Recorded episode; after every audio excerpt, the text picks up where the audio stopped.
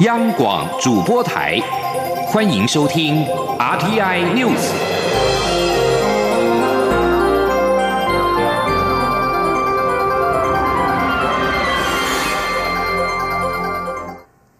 听众朋友您好，欢迎收听这节央广主播台提供给您的阿天 News，我是张顺祥。中国大陆八月一号开始停发陆客到台湾自由行的通行证，现在传出连团客也要进一步的限缩。对此，蔡英文总统表示，中国观光客到台湾与台湾人民交流互动，对两岸都是好事。他呼吁中国在两岸交流上面不要有太多的政治考虑，让人民能够真诚交流。请听央广记者刘品希的报道。中国大陆自八月一号起全面暂停陆客来台自由行，之后又传出也将限缩管制来台旅行的陆客团数量，但中国官方目前尚未证实。对此，蔡英文总统四号上午走访宜兰时受访表示，如果此事属实，他觉得很遗憾。他认为两岸人民互动交流对双方都是好事。他希望中国在两岸交流上不要有太多政治的考虑，让人民能够真诚的交流，这才有利于两岸互动。他说：“中国的观光客能够到台湾来跟我们人民互动交流，我觉得对两岸都是好的。哈，那我也相信很多的年轻人哦，到了台湾以后，对台自由的生活方式都有一些体会。啊，那也是一种，就像我讲，是一个很真诚的交流啊。所以我也希望就是说，呃，中国呃在两岸交流的考虑上，不要有太多的政治的考虑啊，让人民真诚的交流才是有利于两岸的互动。此外，对于香港反送中行动越演越烈，总统说，香港人民期待自由民主，选择上街头表达立场。很多支持自由民主的人都很关注香港现在发生的事情。他呼吁香港政府应该要回应人民的期待，让人民能够生活在自由民主之中，也受到政府的保护。香港记者刘聘熙的采访报道。香港民间反对逃犯条例修订运动蔓延，近期传闻中国可能会出兵香港。对此，有意角逐明年总统大会的台北市长柯文哲表示，北京政府头脑要清楚一点，应该以六四事件为界。请听记者陈林信宏报道。香港反送中运动前仆后继，已经延烧近两个月。香港市民三号再一次走上街头，与旺角举行游行示威，甚至有网民在数周前发起八月五号全民罢工，获得各行各业市民表态参与，其中也有银行从业人员。由于香港是亚洲的金融中心之一，如果银行业也参与罢工，对于香港金融地位恐怕造成冲击。由于参与明年总统大选的台北市长柯文哲四号。接受媒体访问时，针对香港反送中运动再度提出看法。他表示，香港问题，北京政府必须严肃面对，因为目前香港的局面很像二零一三年至二零一四年时的台湾情况，民怨没有解决，问题不会解决。状况就是今天这里抗议，明天那里抗议，不断发生。对于今日不断有传闻中国可能出兵香港，柯文哲也呼吁北京政府头脑要清楚一点。柯文哲说：“我们台湾民主政治不是一百分，你知，但相对来讲还算好。这个很多传闻啊，什么解放军要入港什么，我觉得是这样的哦。六四的历史有没有？中共，我觉得作为一个政治人物，你知，特别是在中国的高层，你知道哦，还是要有能力反省历史哦，看看台湾发生过的事，看看当年八六四发生的事，你知道哦，怎么处理香港，可以要要要头脑要清楚一点。”柯文哲也表示，台湾民主在世界先进国家名列前茅，台湾有很多宝贵的经验。中国在处理香港目前问题时，可以好好参考。他认为，台湾三十年来的民主改革，在各国来说，社会成本相对较低。否则，看看南韩光州事件，就像是现代版的台湾二二八事件一样。他也重申，强大的台湾是香港最大的保障和资源。因为当中国在处理香港问题时，如果觉得台台湾也可以轻易解决，就会对香港下手更重。中央广播电台记者陈林信宏报道。而为了声援香港反送中运动，台湾人权促进会、台湾青年民主协会等团体宣布，他们将举办一系列的声援活动，呼吁港府要停止任何暴力镇压，紧速回应民间的诉求，让香港恢复到正常状态。请记者刘品希报道。香港反送中运动越演越烈，香港民众将在五号发起罢工、罢课、罢市行动。台湾多个民间组织、教会团体四号也在立法院旁的济南教会举行记者会，声援香港抗议群众。在声援活动现场，蔡瑞月舞蹈社以行动艺术表达对香港的关心，所有团体则绕行济南教会，并在教会前的联农墙留言为香港祈福。体人权，体人权，体人权，体人权，拆香港，拆香港，拆香港，拆香港，护民主，护民主，护民主，护民主。台湾人权促进会秘书长邱依林表示，从六月至今，香港不断发生警民冲突事件，警方以催泪弹、催泪瓦斯等非常暴力的手段驱散抗争民众，并以暴动罪起诉四十四人，而且完全不处理黑道攻击民众的报案事件。因此，台湾人民站出来力挺香港民众，呼吁香港政府停止任何暴力镇压，尽速回应民间的诉求。他说。呃，我们看到港府其实对于香港民间所提出来的五大诉求，其实迟迟都没有一个明确的回复，却反而是以非常严重的、非常严呃夸张的这样的一个不合比例原则的一个警力来去。镇压街头上面的呃抗争的人民，那甚至是以非常严重的一个罪行来去起诉他们，那这这也是为什么我们今天呃台湾的朋友呃站出来来去表达我们对于香港的呃朋友的声援以及支持。邱依林指出，民间团体后续也将举办一系列声援香港的活动，包括各学校、书店、咖啡店自主发起联农墙，以及八月十一号下午三点将在华山大草原举办香港民主人体排字活动，号召两三百人一起排出 Free Hong Kong，呼吁台湾人支持香港。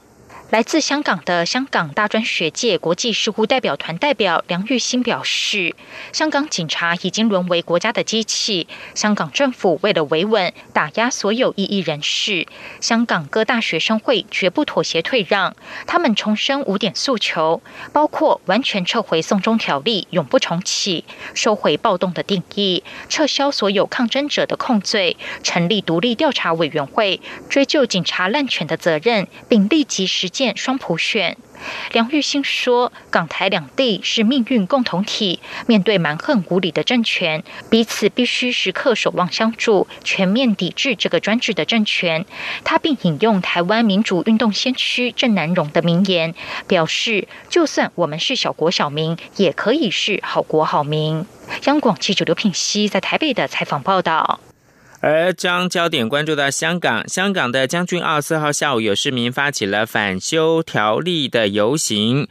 游行人士由宝翠公园游行到单车馆公园，发起人表示有十五万人参与，比预期当中多。警方则表示，按照原定的游行路线，参与的人数只有两万七千人。香港电台表示，在将军澳。港铁外有一批示威民众拆除附近马路铁栏，并且组成路障来堵塞多条附近的道路，并有人破坏附近交通指示灯。有示威民众在电车站用喷。七写上了“光复香港”等字句。警方表示呢，有示威民众在晚上大概八点半蓄意的破坏位在轩尼诗道附近铜锣湾一带的多支交通灯，形式毁坏政府的公务，罔顾市民跟道路使用者的安全，严重的影响到区内交通。香港反送中四号采取的是比瓦特的策略，示威者在中联办、铜锣湾、将军澳以及观塘，还有黄大仙等地，且战且走，快闪多点，新辟战线。港警因为疲于奔命，又爆出无差别打人，反而是激发了市民上街支援示威者。时值香港反送中运动日益扩大之际，三罢活动即将举行的前夕，央视四号晚间播发快评正告，指称那些胆大妄为、逆历史潮流而动的乱港小丑，必将被牢牢钉上历史的耻辱柱。不是不报，时间未到。香港民众今天五号将举行反送中运动以来规模最大的全港三罢，也就是罢工、罢课、罢市行动。目前已经知道至少一万四千多人响应罢工，而且将在香港八个区域举行集会。目前港警已经同意其中的六个区的集会。面对反送中运动规模日益扩大，加上三号有黑衣示威者降下了五星国旗，并且直入海中，北京中央港澳办、香港中联办等四号都发布了严厉谴责声明。中国中央电视台晚间七点也新闻联播，更是播发了央视快评，正告反送中示威者。这篇题为“香港不能无休止乱下去”的快评，先以四个严重称发生在香港的一系列违法暴力行为，严重挑战国家的权威，破坏一国两制原则底线，严重威胁到香港市民的生命财产安全，严重破坏香港繁荣稳定大局，严重伤害爱国爱港人士的尊严跟情感。面对全港三罢，香港特区政府四号晚上也发布声明表示，对今天五号可能出现的示威活动，特区政府呼吁市民不要参与堵路等违法行为，也不要参与干扰交通运输设施。政府希望示威者在表达自己诉求的同时，也应该要守法，并且尊重其他市民的权利。从非洲、中东到亚洲，近年来都曾经或正在上演公民社会与政府的对抗。学者认为，即使这些公民运动一时被打败，但未来有一天会在卷土重来，或者是以另外一个新的公民运动来取代。坚持不懈是公民社会终极武器，政府难以彻底的镇压。请听杨明娟的专题报道。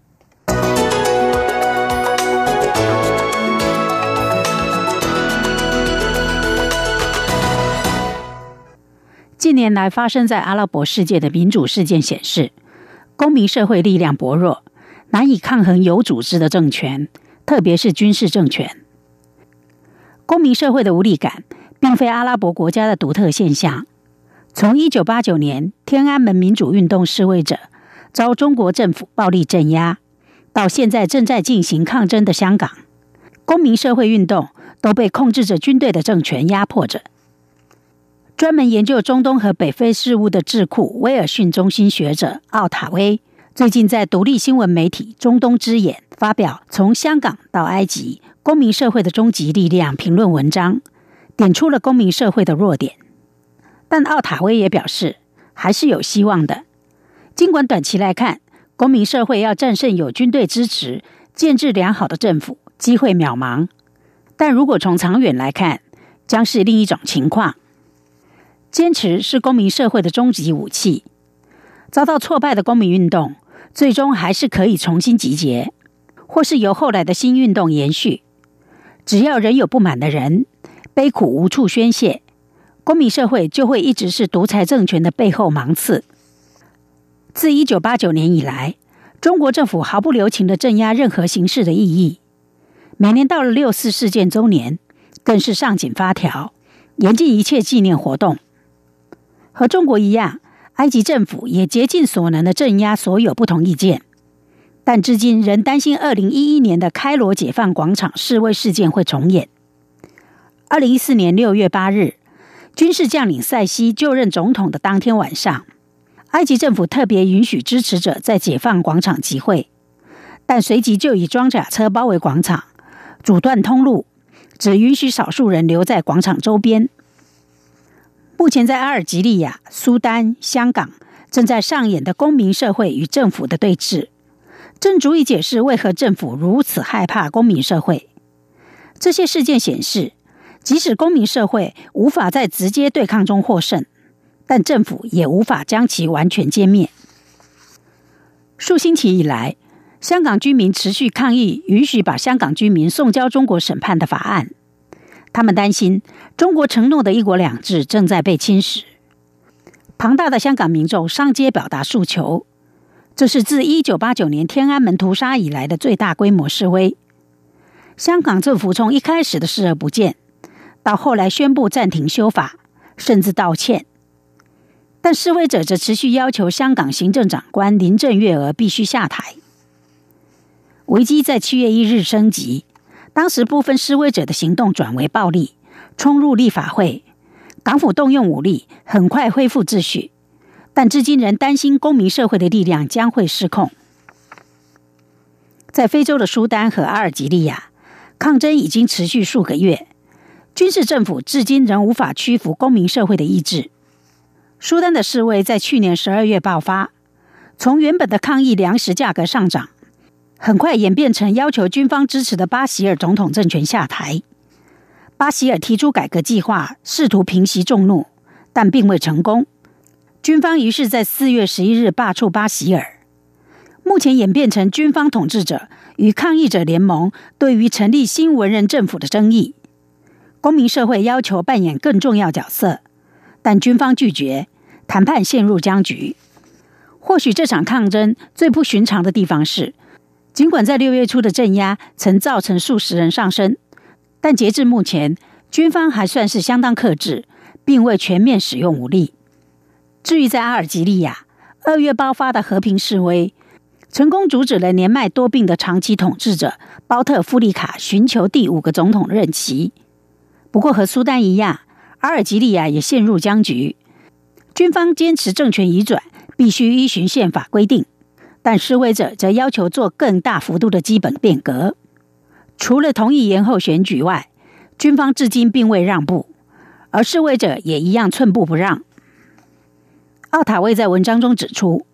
无论多少人被杀害，多少组织被解散，公民社会永远存在。在所有案例中，动用暴力的确都可以使示威很快结束，就如同中国在一九八九年天安门广场的镇压一样，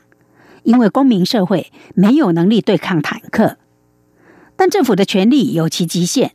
公民社会却永远在那里。这正是公民社会的终极力量，也是独裁政府必须真正害怕的原因。以上专题由杨明娟编辑播报，谢谢收听。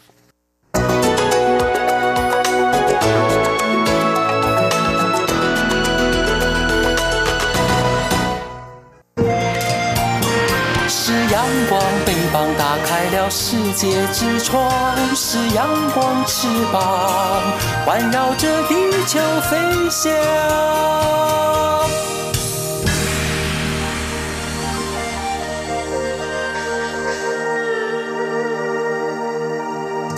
现在是台湾时间清晨的六点四十七分，我是张顺祥，继续提供的是体育新闻。U 十二少棒中华队魁违了四届夺得了冠军。U 十二世界杯少棒锦标赛，中华队在满场将近八千名观众前打出了精彩的好球。陈凯生头打俱佳。先发五局飙五 K，六局开轰，率队以四比零击败日本队，魁违四届，如愿的将冠军的奖杯留在台湾。中华队四号冠军战跟日本交手，中华队三局靠着队长黄天赐安打先持得点，将廷义安打送回第二分。四局再靠着安打爆头高飞牺牲打跑回第三分。先发投手陈凯生投打俱佳。五局好投没有失分，单场敲了两安，六局敲出阳春炮，多添保险分。中华队继二零一一年之后，再度夺得了冠军。同样是夺得冠军的是在羽球的方面，台湾羽球一哥周天成四号在泰国羽球公开赛男单的决赛决胜局连续化解了对手，各赛末点以二十一比十四、十一比二十一、二十三比二十一击败了香港的选手伍家朗，抱走冠军。这也是他本季的第二个冠军。世界羽联 BWF 易聚在六号将会公布最新的排名，周天成将会升到第二名。名创生涯的新高。四号赛后，周天成表示，他心里想的就是不管怎样有没有赢，就是要顶住，顶到最后一分，展现选手的价值。政治焦点。高雄市长韩国瑜批评蔡英文总统不爱国，对此蔡总统表示，捍卫中华民国着力最深，用最大的力量是身为现任总统的他。倒是韩国瑜除了嘴巴说说，究竟做了什么也没看过。记者刘品希报道。蔡英文总统四号走访宜兰，原本计划到礁溪乡热门景点渭水之丘参观，但因为台北市长柯文哲日前筹组台湾民众党向民主运动先驱蒋渭水致意，考量时机敏感，因此总统府临时取消行程。对此，总统四号上午在宜兰受访时表示，他的行程安排都有很多考量，也会考虑便利性，他会再找一个更适合的时间去拜访蒋渭水文化基金会。以及渭水之秋，让形成的意义可以更被彰显出来。高雄市长、国民党总统参选人韩国瑜三号在桃园参加造势活动时，批评蔡总统不爱国，强调台湾不能再闭关锁岛。对此，总统表示，捍卫中华民国着力最深的就是他。倒是韩国瑜拜访中联办，被外界解读为是在为一国两制背书。他希望韩国瑜不要回避闪躲，对于国家重要的立场，对国家很多重要大事及意义，也能够有更深的了解。他说：“我想这个恐怕会同意他的人不多吧。现在捍卫呃中华民国、捍卫台湾主权，最着力最深也最用力的就是现任的总统啊。好，那呃倒是韩国瑜呃。”市长哈，除了嘴巴说说此外，红海集团创办人郭台铭与台北市长柯文哲三号通电话，目前传出最后应该会由郭台铭脱党参选，柯文哲则扮演帮忙的角色。媒体询问蔡总统的看法，总统表示。对于很多报道内容，他没有确切去了解，不知道传闻的真实性。但他的基本态度是，台湾是民主社会，任何人都有参选总统的权利。但是要参选总统的人，必须对于国家面临的处境与挑战有基本立场，也要说清楚态度。央广记者刘品熙的采访报道。红海创办人郭台铭动向引人注目，支持者日前发起联署，希望郭台铭能够参选总统。郭台铭粉丝老虎军团脸书社团四号发布了郭台铭的亲笔信函。郭台铭在信中表示：“亲爱的老虎军团兄弟姐妹们，诸位的尽心尽力，不离不弃，台铭永远敏感五内，郭台铭敬上。”而郭台铭粉丝老虎军。军团也发出声明表示，有鉴于连署活动已经获得郭台铭的回应，宣布连署行动将会暂时告一段落，暂时停止连署，并不是结束，而是期待下一个阶段开始，将静待郭台铭最后决定，在一起吹响启动的号角。郭台铭的幕僚，也就是永林基金会执行长刘幼彤表示，会有郭韩会。但很多事情需要时机跟方式。高雄市长韩国瑜则说，尽最大诚意持续的联系，期盼国民党主席吴敦义出面整合。刘幼彤还表示，如果郭台铭还有立法院的前院长王金平以及台北市长柯文哲合作，让国家能够更好，相信民众会乐观其成。但是合作一定要牵扯到选举，是有一点想太多的想法。而柯文哲本人则是表示，以赛局理论来说的话，两极还是比较稳定的结构。请记者陈立信宏报道。红海前董事长郭台铭除了和立法院前院长王金平会面，郭台铭办公室三号也证实，郭台铭儿子郭守正与柯文哲心腹蔡碧如通过电话，郭柯两人也在电话中礼貌性寒暄几句。郭台铭还承诺，柯文哲阻挡成立大会当天会送花祝贺，表达心意。不过双方通话时间很短，没有特别其他内容。目前双方幕僚没有见面的安排，也没有聊到任何相关蔡。参选事宜。柯文哲四号被媒体询问到两人在电话中讲了什么，他表示：真实的人生，大老板不需要跟大老板对话，幕僚每天都会汇报。况且蔡英文总统的幕僚也常和自己的幕僚保持联系，就会知道对方的状况。至于是否和郭台铭以及王金平合组成铁三角，柯文哲表示，以赛局理论，两极还是比较稳定的结构。柯文哲说：“我相信这一场选举之后，台湾的政治版图一定会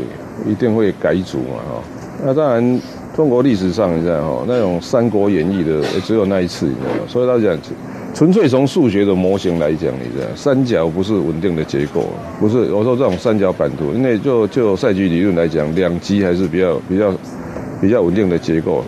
那所以老实讲，台湾今天会走到这个局面哦，真的很多很多当事人，也许每天晚上睡觉前要自我反省，真的，怎么会走到今天这个局面呢？至于是否会邀请郭台铭入党，柯文哲表示，他不会去邀请人家一定要参加什么党。况且他号召成立的党党纲和党章都还没有写好。他也表示，未来即使组党，也不会像现在民进党和国民党一样，会用最便宜的方式去运作。如果这个模式可以成功，台湾政治才有改善的可能性。中央广播电台记者陈林信宏报道。继中国之后，非洲猪瘟在东南亚国家蔓延，不过包括了越南、柬埔寨以及辽国，向世界动物卫生组织通报的情况却有相当大的差别。越南通报数目前已经有六千多个案例。但是辽国以及柬埔寨在首日通报之后，案场数增加数是缓慢的，目前只有十多案。由于泰国跟缅甸紧邻这些国家的边界，农委会也紧盯，不敢松懈。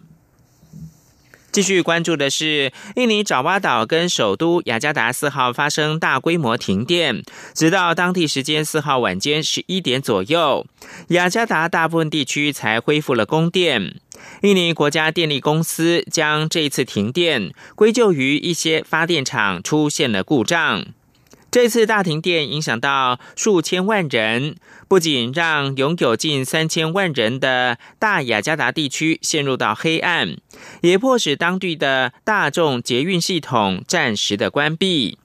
雅加达大部分地区直到四号晚间十一点左右才恢复供电，距离停电发生时已经将近是十二个小时。而在菲律宾，菲律宾的海岸防卫队官员表示。三艘渡船三号因为天候恶劣而在中部一处的海域翻覆，搜救人员已经寻获更多遗体，死亡人数四号攀升到三十一个人。路透社报道，总共载有九十六名乘客跟船员的三艘木质的渡船，三号在菲律宾的中部港口城市伊朗附近的。吉拉马斯岛之间往返，但是当时的恶劣天候导致三艘船只翻覆。菲律宾的海岸防卫队发言人巴里罗表示，还有三个人下落不明，目前正是持续的搜索当中。而在美国的部分呢，这个周末美国发生了两起重大的枪击事件，其中在俄亥俄州戴顿镇的枪击案，包括了一名凶嫌在内，一共有十个人丧命。警方已经确认这起枪击案的枪手身份，他是二十四岁的白人男性贝兹。法新社报道，俄亥俄州戴顿镇警局的助理局长卡博在记者会上面表示。发生在四号凌晨的枪击案，凶嫌身份确认是二十四岁白人男性贝兹。卡博还透露，贝兹持枪杀害的九个人，其中一个人是二十二岁的梅根贝兹，她就是枪手的妹妹。这起酿成十个人死亡、十六人受伤的枪击案，发生在戴顿镇的奥勒冈区一间酒吧外。奥勒冈区在当地是历史悠久的街区，以夜店、酒吧、跟画廊还有商店闻名。美国三个州接连发生枪手攻击的事件，教宗方济各在四号谴责这些攻击手无寸铁民众的行为。以上新闻由张顺祥编辑播报，这里是中央广播电台。